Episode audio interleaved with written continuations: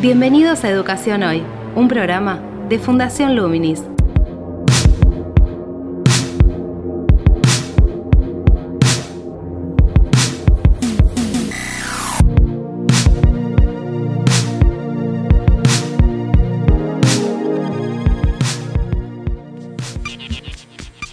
Hola, ¿qué tal? Soy Gabriel Latorre y estoy dando comienzo a Educación Hoy, el podcast sobre educación en Argentina que realizamos desde Fundación Luminis.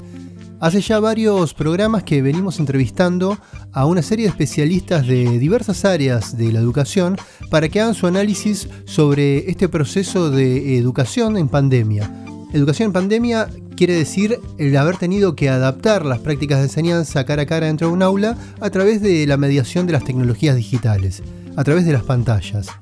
Esto ha generado diferentes cimbronazos en cuanto al proceso de adaptación abrupto que han tenido que hacer los docentes, los directivos, todas las instituciones para poder continuar con, la enseñanza y también en, los alumnos, y en los alumnos y en las familias. ¿En qué sentido? En el sentido de adaptarse a no ver al profesor todos los días, a tener que realizar las actividades intentando mantener una rutina, intentar también comprender ciertas consignas que a veces tal vez no están completamente claras por falta también de práctica de algún docente en cuanto a cómo plantear una consigna en la que una vez que la lee no hay una explicación inmediata por parte de él o de ella. Todas estas situaciones han generado incertidumbres, han generado diferentes estados emocionales donde eh, se puede vislumbrar la angustia, se pueden vislumbrar ciertas ansiedades que en la familia se transforman muchas veces en consultas, tal vez no en forma explícita vinculadas a estas emociones,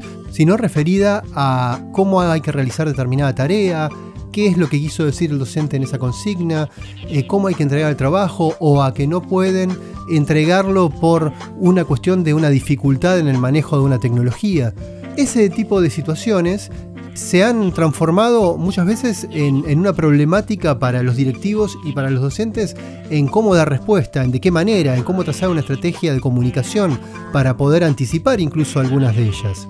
Sobre este tema, hace unos podcasts atrás hemos eh, charlado con Melina Furman, una especialista en ciencias, que hacía una reflexión más allá de, su área específica de ciencias en relación al vínculo con las familias. Me parece que hay que tenernos todos paciencia, las familias a las escuelas, las escuelas a las familias, los papás y las mamás con los chicos cuando acompañamos con las tareas, los docentes con nosotros mismos porque estamos aprendiendo a hacer cosas que no habíamos hecho antes, con tecnologías que no habíamos usado y que eso es muy, muy enriquecedor, pero también a veces frustrante y creo que tenernos empatía y conciencia de que estamos todos en un baile que no habíamos estado antes, que ojalá de esto, más allá de, de la tragedia que es a nivel económico y social,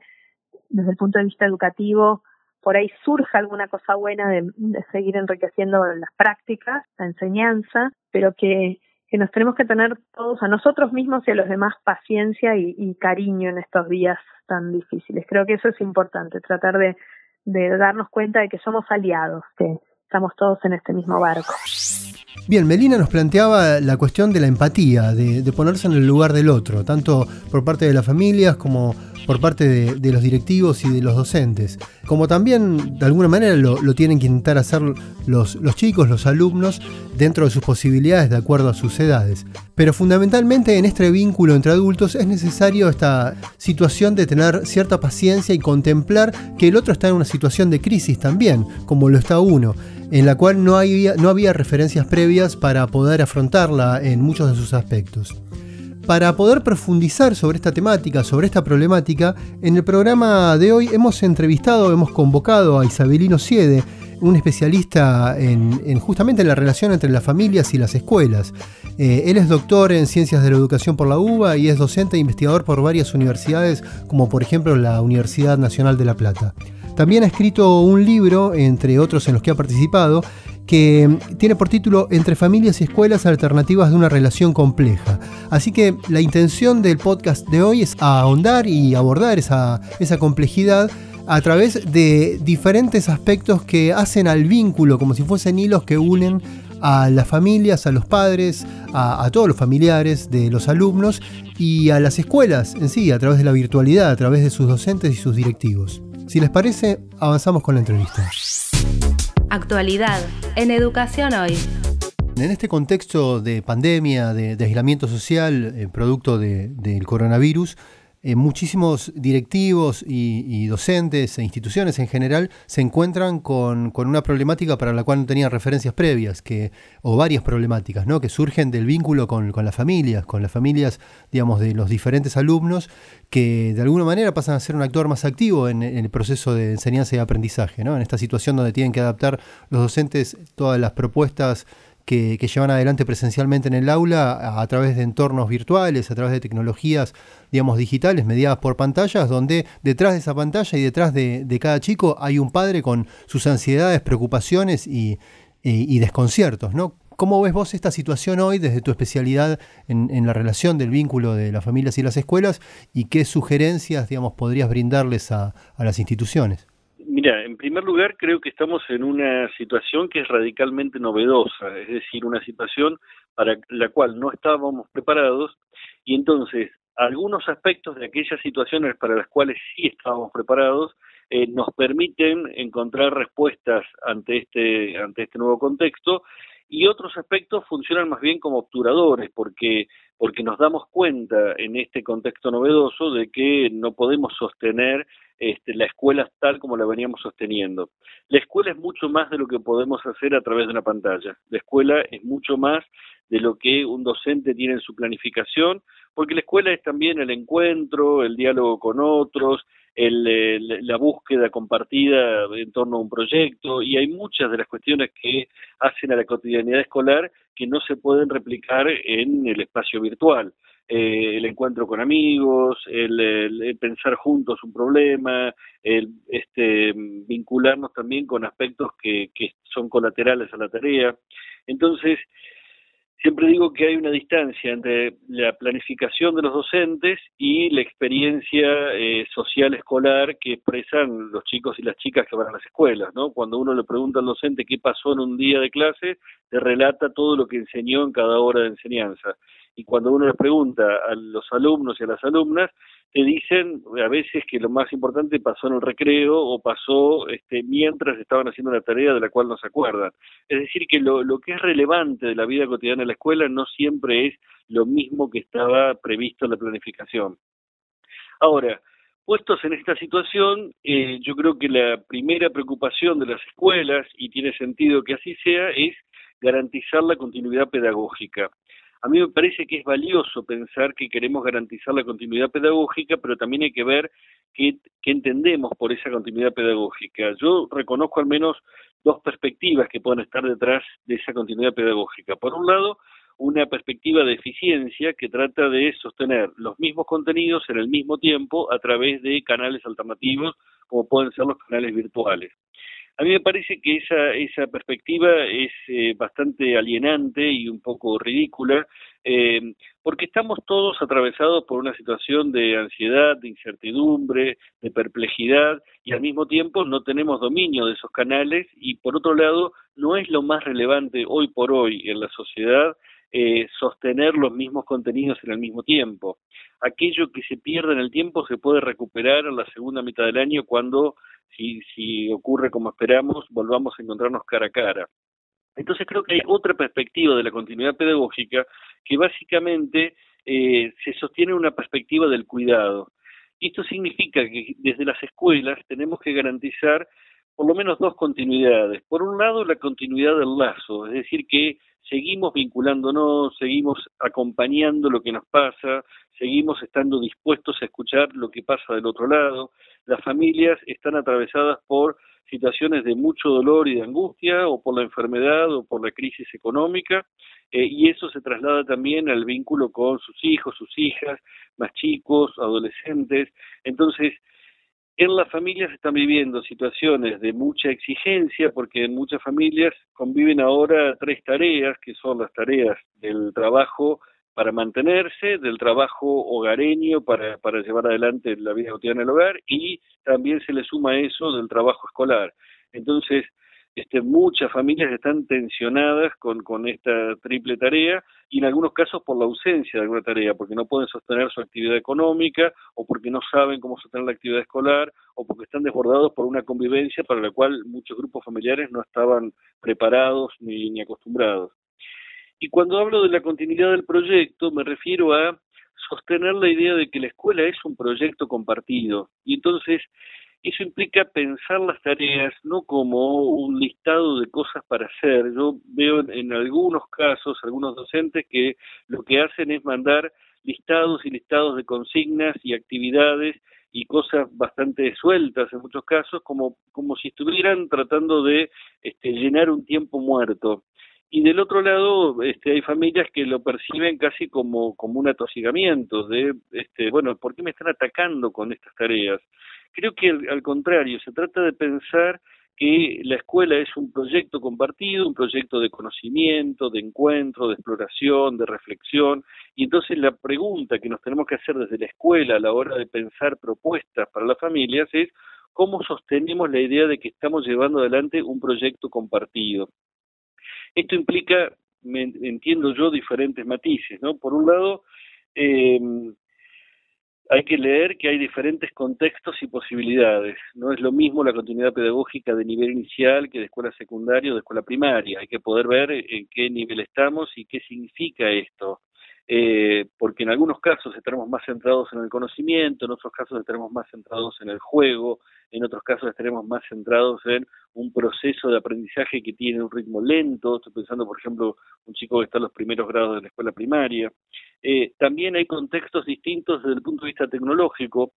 En algunas eh, comunidades y en algunas edades es frecuente que esto se pueda ver a través de celulares, en otros casos eh, existen computadoras o netbooks y en otros casos será la televisión.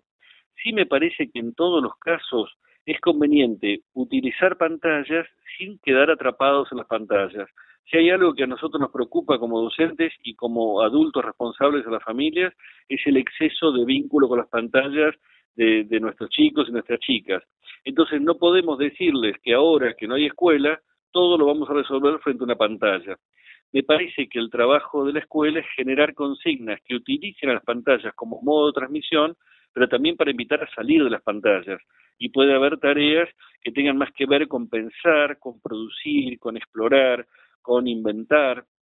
Entonces, la pantalla será una manera de comunicarse para poder decir, bueno, ahora larga la pantalla y ponete a escribir, ponete a leer, ponete a dibujar, armar, un cartel, este, pensar este, cómo sería una, eh, respuesta posible a un problema real, no, no, un listado de 20 problemas, sino un problema más interesante, más rico, de los que invitan a pensar. ¿Te parece, perdón, en ese sentido que habría que vincular, digamos, algunas, eh, algunos de los contenidos al problema o a los problemas que surgen en este contexto y que a su vez es un proceso de enseñanza en el marco de la escuela expandida, ¿no? A través de la virtualidad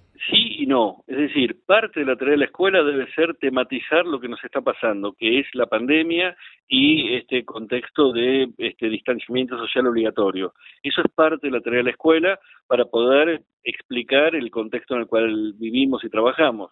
pero al mismo tiempo tampoco es bueno que nos quedemos atrapados todo el tiempo hablando de la pandemia, que es lo que uno mira, por ejemplo, en los medios de comunicación. Pareciera que en el mundo lo único que está ocurriendo ahora es la pandemia y de golpe se han colapsado todas las cosas que nos preocupaban. Ya no hay más arte, literatura, eh, humor, este, exploración científica, pareciera que lo único que nos pasa es la pandemia y eso no es bueno. Me parece que también es parte de la escuela sostener la integralidad de la experiencia humana y que nos demos un tiempo para pensar la pandemia y un tiempo también para salir de ella y sostener nuestros proyectos vitales más allá de la pandemia. Eh, por eso digo que,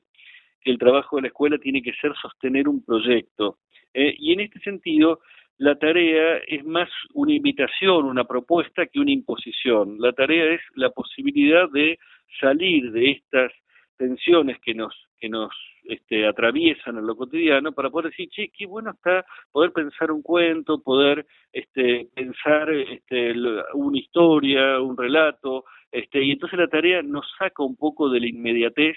y, nos, nos mantiene en la expectativa de que nuestras vidas continúan, porque de hecho continúan.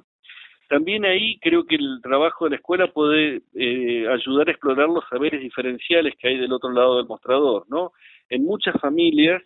nos encontramos con gente que trabaja de diferentes cosas y, para, para muchos chicos y chicas el trabajo de, de sus padres, de sus madres o la historia de sus padres, de sus madres o del adulto responsable es bastante opaca porque no tienen oportunidades de poder ponerse en contacto con ella quizás la tarea ahora pueda ser también este, poner en juego esos saberes diferenciales, ¿no? Estoy pensando, por ejemplo, si una tarea escolar es pedirle a algún adulto con el que estás que te cuente una anécdota de su vida en la cual haya aprendido algo y que con esa anécdota hagamos algo, este, como hacer un relato o este, transformarlo en otra cosa, en un folleto. Eso permitiría no invitar a los adultos de las familias a que traten de replicar lo que hace un docente en el aula, sino a que le den valor a lo que saben y a lo que han vivido para poder comunicarlo a, chicos y chicas en las, en las familias en este contexto. Eh, hay mucho del saber y de la experiencia de los adultos que muchas veces no se puede poner en juego la tarea cotidiana porque el tiempo de, intercambio familiar es muy acotado, es muy pequeño, pero ahora que hay un tiempo más prolongado quizás es mucho más rico ese, también les permite a las familias vincularse desde otro lugar, ¿no? Siempre también creo que la tarea que debe proponer la escuela tiene que ser desde un proyecto, no tareas sueltas, sino un proyecto que implica, bueno, vamos a trabajar en las próximas dos, tres semanas en torno a tal, a tal problema, a tal recorte, y entonces vamos a ir buscando materiales y produciendo reflexiones en torno a una idea. Este, veo en muchos casos este, familias que empiezan a recibir tareas de, diferentes docentes o del mismo docente eh, que son tareas sueltas, tareas como que se van juxtaponiendo y que no tienen lógica. Y entonces me parece que parte del trabajo de, las escuelas es invitar a las familias a entender que hay una lógica interna de la tarea y que hay una, una propuesta formativa que tiene articulación interna, ¿no? Y eso es parte del desafío. E, esa situación, digamos, también de, de como esta especie de este, de catarata de actividades, a veces sin, sin mucha relación entre sí, este, incluso dentro de, una misma, de una misma materia o alguna misma asignatura, eh, es también consecuencia de, de, lo repentino, digamos, del cambio de situación y del tener que seguir respondiendo, sean los directivos a los dueños de la escuela o al inspector o, los docentes a, los directivos en relación a las demandas de sostener un, ritmo de trabajo para el cual no había una planificación previa, una organización previa en, cuanto a la adaptación a este, a este formato, esta mediación, digamos, a la distancia, ¿no? esta mediación tecnológica. En algunos casos sí, en algunos casos sí, porque no olvidemos que este, los docentes y las docentes también son adultos responsables en sus hogares y muchos tienen hijos, hijas, eh, a los cuales están acompañando y sosteniendo, o adultos mayores, eh, también están tironeados por esta multiplicidad de tareas en los hogares, por, por algunas deficiencias también en su propia este, disponibilidad de tecnologías, eh, y también estamos atravesados por angustias y ansiedades, y en algunos casos también por inestabilidad laboral. Este, muchos docentes interinos o, o, suplentes también se están preguntando por, por esa continuidad. Pero también es cierto que a veces en este contexto lo que se notan son las debilidades propias de la tarea cotidiana de la escuela. Esa andanada de actividades sueltas en algunos casos replica lo que ocurre también eh, cotidianamente en muchas escuelas, que es que algunos docentes conciben su tarea como una batería de actividades sueltas, sin entenderlas como un proyecto. Eh, y entonces, claro, a la hora de eh, tanta exposición como es que toda la tarea se hace visible para los grupos familiares, del otro lado se empieza a percibir esta, esta falta de articulación interna. Ahí creo que es importante también el trabajo de los directivos. Eh, muchas veces en, en, la cotidianidad de las escuelas el directivo supone que todo está bien si todos los grupos están adentro del aula y están trabajando y no hay grandes desmanes, ni grandes líos, ni griteríos. Y me parece que ahora uno puede ir un poco más allá y el trabajo de un directivo es mirar qué es lo que está ocurriendo en el vínculo cotidiano entre docentes y estudiantes, mirando también cuáles son los proyectos que están este, desarrollándose, acompañando los recortes y las selecciones que los docentes hacen, y también ayudando a pulir un poco el tipo de consignas que se presentan. Muchas veces ocurre en el aula que aparecen consignas o se plantean consignas que no son muy claras, que son bastante confusas pero como estamos ahí presencialmente, alguno levanta la mano y pregunta, ¿qué quiere decir esto? Y el docente explica y en esa ida y vuelta de explicaciones se termina de aclarar la consigna.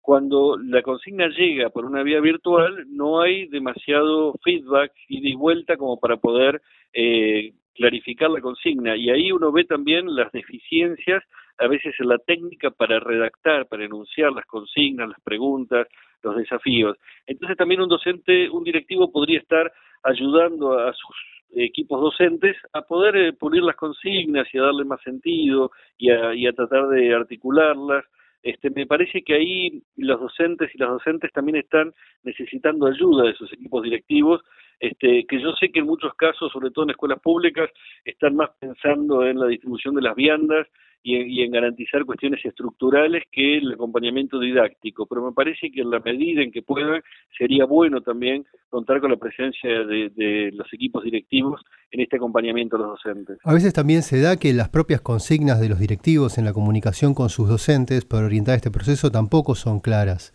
digamos, y se abren diferentes canales de comunicación por ejemplo, a través de un WhatsApp por una, digamos, consulta particular con un docente para que no quede en la cadena de mails que de alguna manera documentan todo un proceso donde puede haber inconsistencias. ¿Cómo, ¿Cómo te parece a vos que pueden encarar ese vínculo, digamos, difícil los docentes, por un lado con un directivo con consignas no muy claras y por el otro con padres eh, haciendo ciertos este, reclamos o consultas propias de tener a un chico que no estaba todas esas horas con él, teniendo que ayudarlo a hacer una tarea que no termina de comprender bien? A ver, eh, me parece que, en, esta, en este contexto de, mm, novedad radical, este, mm, o inventamos o erramos. Y, y, muchas veces en esas comunicaciones lo que tenemos que hacer es explorar y seguir inventando y no tratar de pensar que una respuesta va a ser definitiva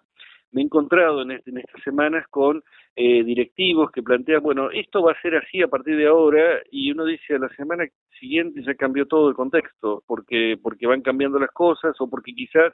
lo que pensábamos que iba a durar poquito tiempo se empieza a proyectar hacia una mayor duración. Y entonces las respuestas demasiado rígidas, taxativas, a veces son problemáticas porque se tornan contradictorias en poco tiempo.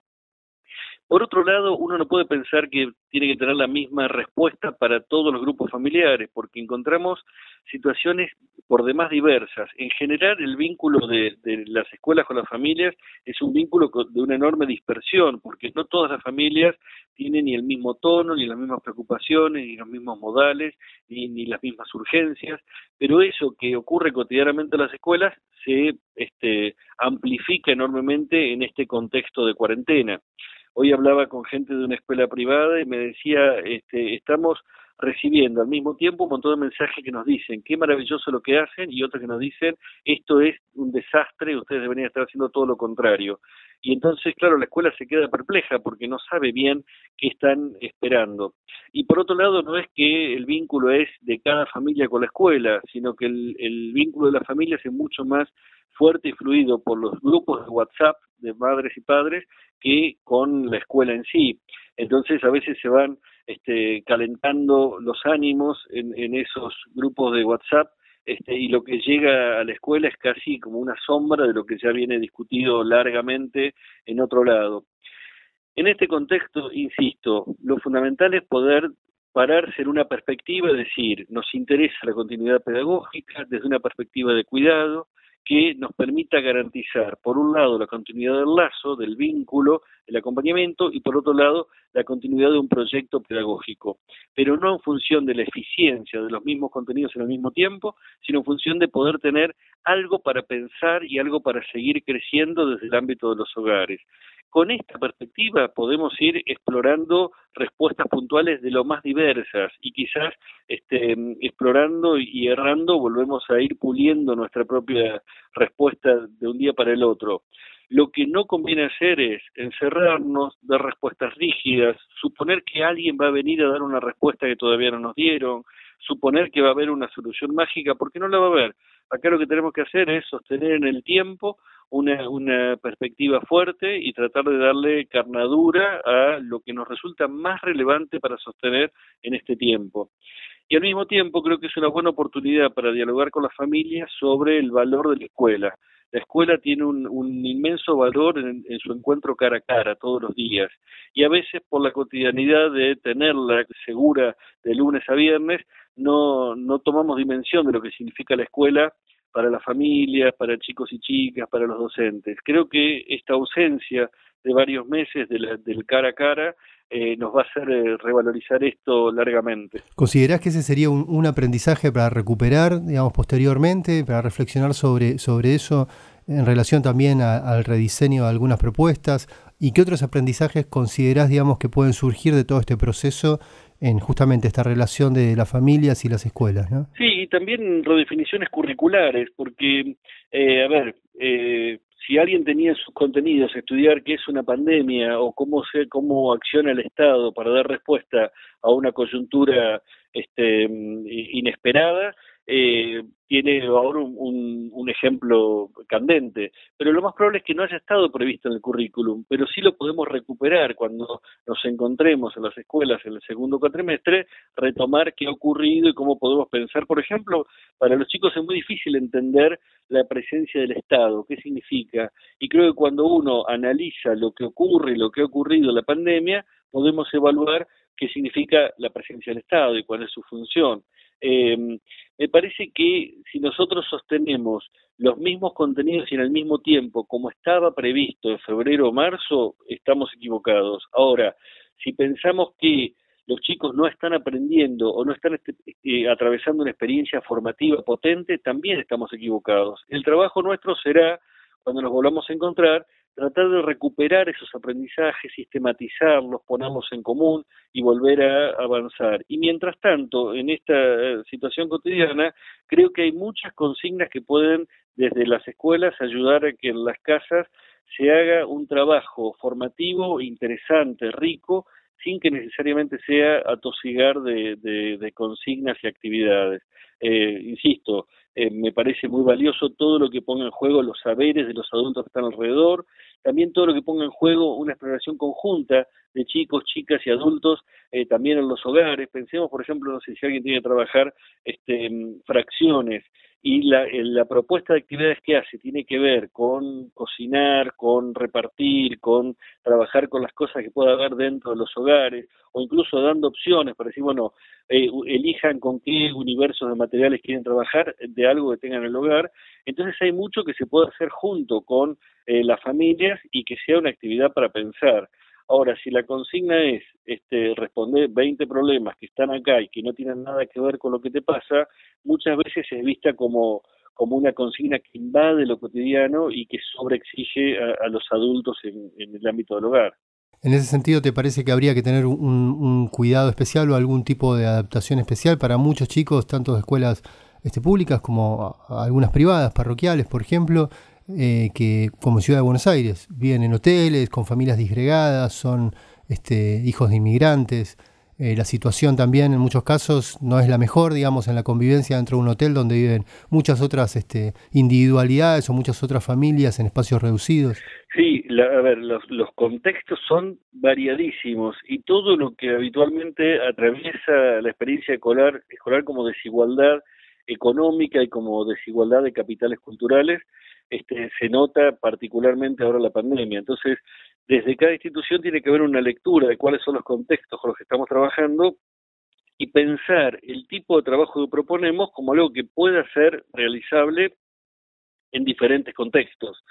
En algunos casos lo que es este, lo que es una carencia también puede ser transformado en una oportunidad. Eh, Digo esto porque a veces vemos simplemente, uy, no tiene la computadora que yo querría que tuviera, no tiene la conexión que yo tendría que, que, yo querría que tuviera. Bueno, entonces exploremos otras cosas. Este, vos decías, bueno, hay, hay familias que están en hoteles y eso implica que hay varios grupos familiares, entonces quizá la consigna pueda ser algo que se pueda resolver en ese contexto y no que sea la misma consigna para todos, sino que sea una consigna suficientemente abierta como para que cada uno lo pueda eh, adecuar al contexto en el cual está, ¿no? Por eso decía, por ejemplo, problemas de matemática que incluyan un trabajo de fraccionamiento en cocinas o de fraccionamiento de espacios o de fraccionamiento de este, materiales de construcción, si es que uno está en un espacio donde están esos materiales, eh, pero que la misma consigna habilite que eh, haya flexibilidad para cada uno de los contextos, ¿no? Eh, ahí también es importante que cada docente pueda eh, anticipar los contextos de,